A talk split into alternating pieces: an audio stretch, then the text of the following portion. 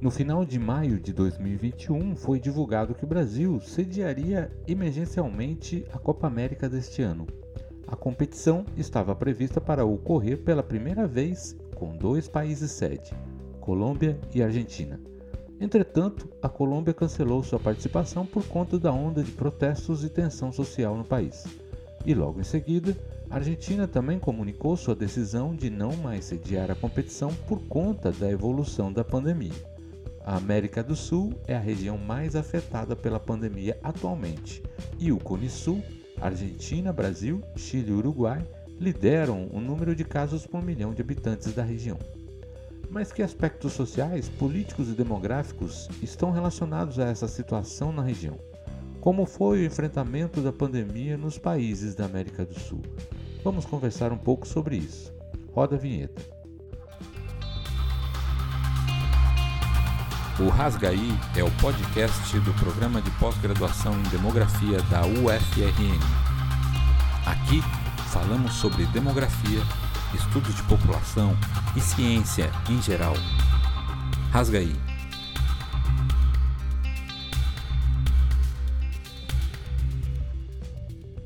Para entender algumas das questões sobre a evolução da pandemia na região, o episódio 29 do Rasgaí conversou com o docente do programa de pós-graduação em demografia da UFRN, o estatístico e demógrafo José Wilton Costa. Ele publicou, juntamente com diversos pesquisadores em diversos países, entre eles também o docente do PPGDEM, Flávio Henrique Freire, um artigo na Revista Latino-Americana de População. O artigo Las Personas Maiores Frente ao Covid-19, Tendências Demográficas e Ações Políticas, foi publicado em abril de 2021 mas se baseou em dados da pandemia no início de, do segundo semestre de 2020 para analisar e comparar Argentina, Brasil, Chile, Colômbia, Equador, México e Uruguai. Também foram utilizados dados da Espanha nesse mesmo período e serviu como parâmetro importante para as comparações. O artigo teve como objetivo analisar a tendência de casos e óbitos confirmados por Covid-19 na região, com particular atenção aos grupos idosos, que em espanhol são as personas maiores contidas no título do artigo. O artigo se baseou em uma análise de tendências demográficas e das ações políticas implementadas nesses países. Olá, Vilton, seja bem-vindo ao Rasgaí. Para começar, comente o que os dados analisados no artigo indicam e como foram as tendências observadas. A tendência observada em vários países indica que a mortalidade ela é significativamente maior em pessoas com doenças crônicas que são é, imunossuprimidas ou adultos mais velhos, ou seja, população idosa. Além disso, nesse último grupo, que são dos idosos, a situação torna-se mais complexa devido à possível confluência de diferentes fatores relacionados à saúde física e mental e às consequências decorrentes, como fragilidade, vulnerabilidade, incapacidade e dependência, que aumentam entre essa população idosa residente é, em grupos ou em centros de longa permanência, né, que são concebidos para assistência social à saúde e não hospitalar com a consequente dificuldade de isolar os casos positivos. Uma vez que não houve que não é até o momento que da quando ocorreu essa pesquisa, num, né, que foi na primeira onda, não se tinha uma vacina ainda eficaz, né, nem um tratamento. Ah, então apenas medidas preventivas como distanciamento social, né, a distância física entre as pessoas, e o isolamento social, que era evitar a interação com outras pessoas, poderiam ser tomadas, né? além de medidas de higiene pessoal. A situação dos idosos em relação à Covid-19 nos países da América Latina é especialmente preocupante. Em primeiro lugar, os arranjos familiares que estão inseridos esses idosos, né, eles estão em arranjos particulares, né, uma vez que uma elevada proporção dos idosos no país, da região, eles tendem a viver em estruturas familiares intergeracionais, o que aumenta o risco de contágio devido a diferentes taxas de morbidade dos corresidentes mais jovens, como por exemplo, quem tem que sair para trabalhar ou aqueles que enfrentam eventos de férias. Em segundo lugar, o maior risco entre a, entre a população idosa que reside em lares de idosos ou residência de longa permanência, que em muitos casos não atendem aos padrões básicos de qualidade na maioria dos países da região. Em terceiro, ao problema da capacidade do sistema de saúde em atender às demandas geradas por essa nova doença. Finalmente, as barreiras de acesso aos serviços de saúde e assistência. Na maioria dos países da região, constitui outra dificuldade na proteção dos idosos é, frente à Covid-19. Diante dos dados que vocês analisaram, como foram as tendências demográficas observadas? Como os casos e as mortes por Covid-19 nesses países se comportaram em termos de idade e sexo, por exemplo? Nos países da América Latina, as infecções afetaram principalmente a população econômica ativa, enquanto na Espanha os casos se concentraram na população idosa e principalmente em mulheres. No entanto, isso pode ter ocorrido devido ao menor número de exames é, da população em geral nos momentos iniciais da pandemia, por se tratar de uma população assintomática ou por apresentar sintomas mais brandos. Né? E de acordo com os dados que tínhamos mais recentes no momento da publicação do artigo, a composição etária dos casos na Espanha mudou, como maior incidência na população mais jovem. Essa evolução inicial da pandemia da Espanha e na Europa, em geral, pode ter influenciado o desenvolvimento dos casos na América Latina, uma vez que nessa região foram tomadas medidas anteriores com foco nos idosos, como o isolamento ou protocolos de ação em residências e centros durante o dia. Quanto ao comportamento da mortalidade, em primeiro lugar, destaca-se que em todos os países estudados, a letalidade ela aumenta com a idade, com maior proporção de óbitos na população idosa na Argentina, Chile, Espanha e Uruguai. Porém, né, ao completar a análise da evolução da mortalidade na população de 60 anos ou mais, observou-se que Brasil e Chile é, apresentavam as maiores taxas de mortalidade, o que poderia estar associado a políticas de menor é, fechamento né, de suas economias no início da pandemia, enquanto a mortalidade foi maior no México e no Equador. De qualquer forma, com o curso da pandemia e com as diferentes velocidades de sua evolução por país, a tendência da, da, da mortalidade ela parecia inevitável.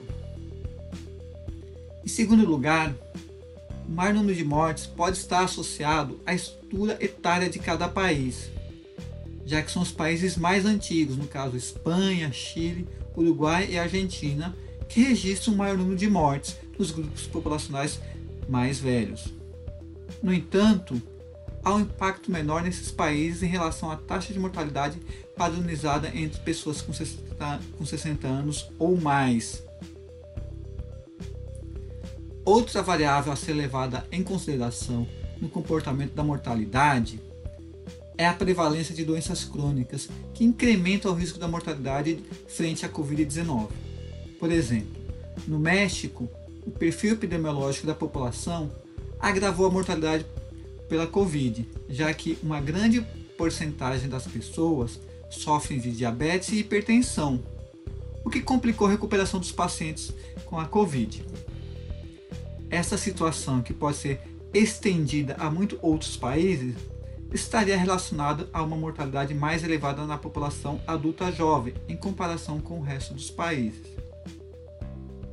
Por fim, no que diz respeito ao comportamento das taxas de mortalidade, cabe perguntar por que a população idosa do Brasil e do Chile foi a mais afetada em relação ao restante dos países latino-americanos. Então, essa foi uma grande inquietação. Isso poderia estar relacionado como é, isso poderia estar relacionado com a evolução precipitada dos casos e óbitos. Por exemplo, no final de agosto de 2020, ambos os países eram responsáveis por mais de 500 mortes por milhão de habitantes. No entanto, apesar do rápido impacto da pandemia, a Espanha teve uma taxa de mortalidade mais baixa é, na população de 60 anos do que se é, observou no Brasil e no Chile. Um aspecto interessante que você comentou são as características da população que afetam o desenvolvimento da doença entre os países, como, por exemplo, o perfil etário e epidemiológico da população. Sabemos que não podemos comparar diretamente os dados de mortes dos países, porque se há um risco maior de morte entre os idosos, precisamos considerar se o país possui maior proporção de idosos para comparar essas taxas de mortalidade. Usamos uma técnica que chamamos de padronização das taxas de mortalidade para que, a grosso modo, uma maior proporção de idosos não afete o resultado das taxas.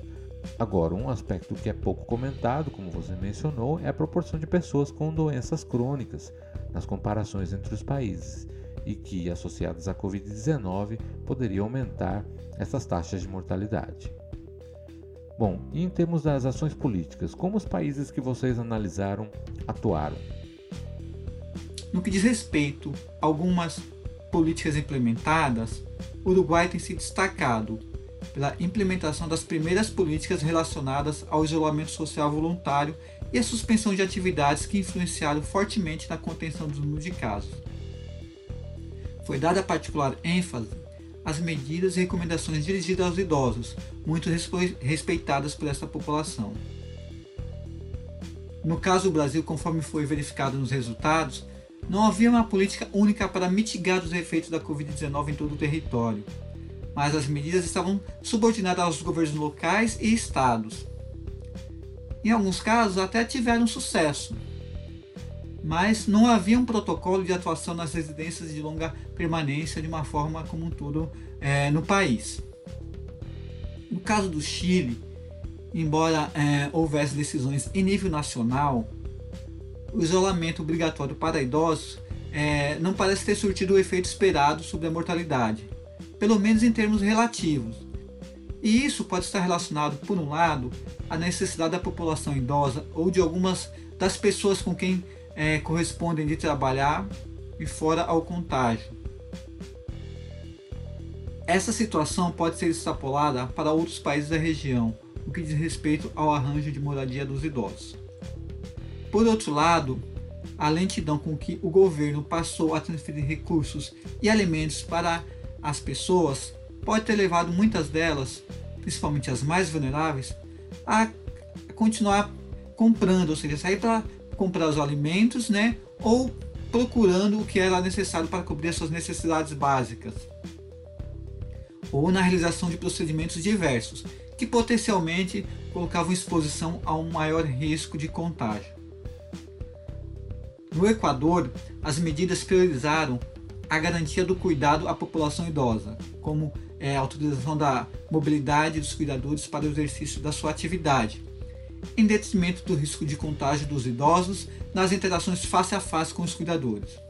Foi implementado um protocolo de âmbito nacional para a, a gestão de idosos no contexto da emergência da Covid em, em residências coletivas.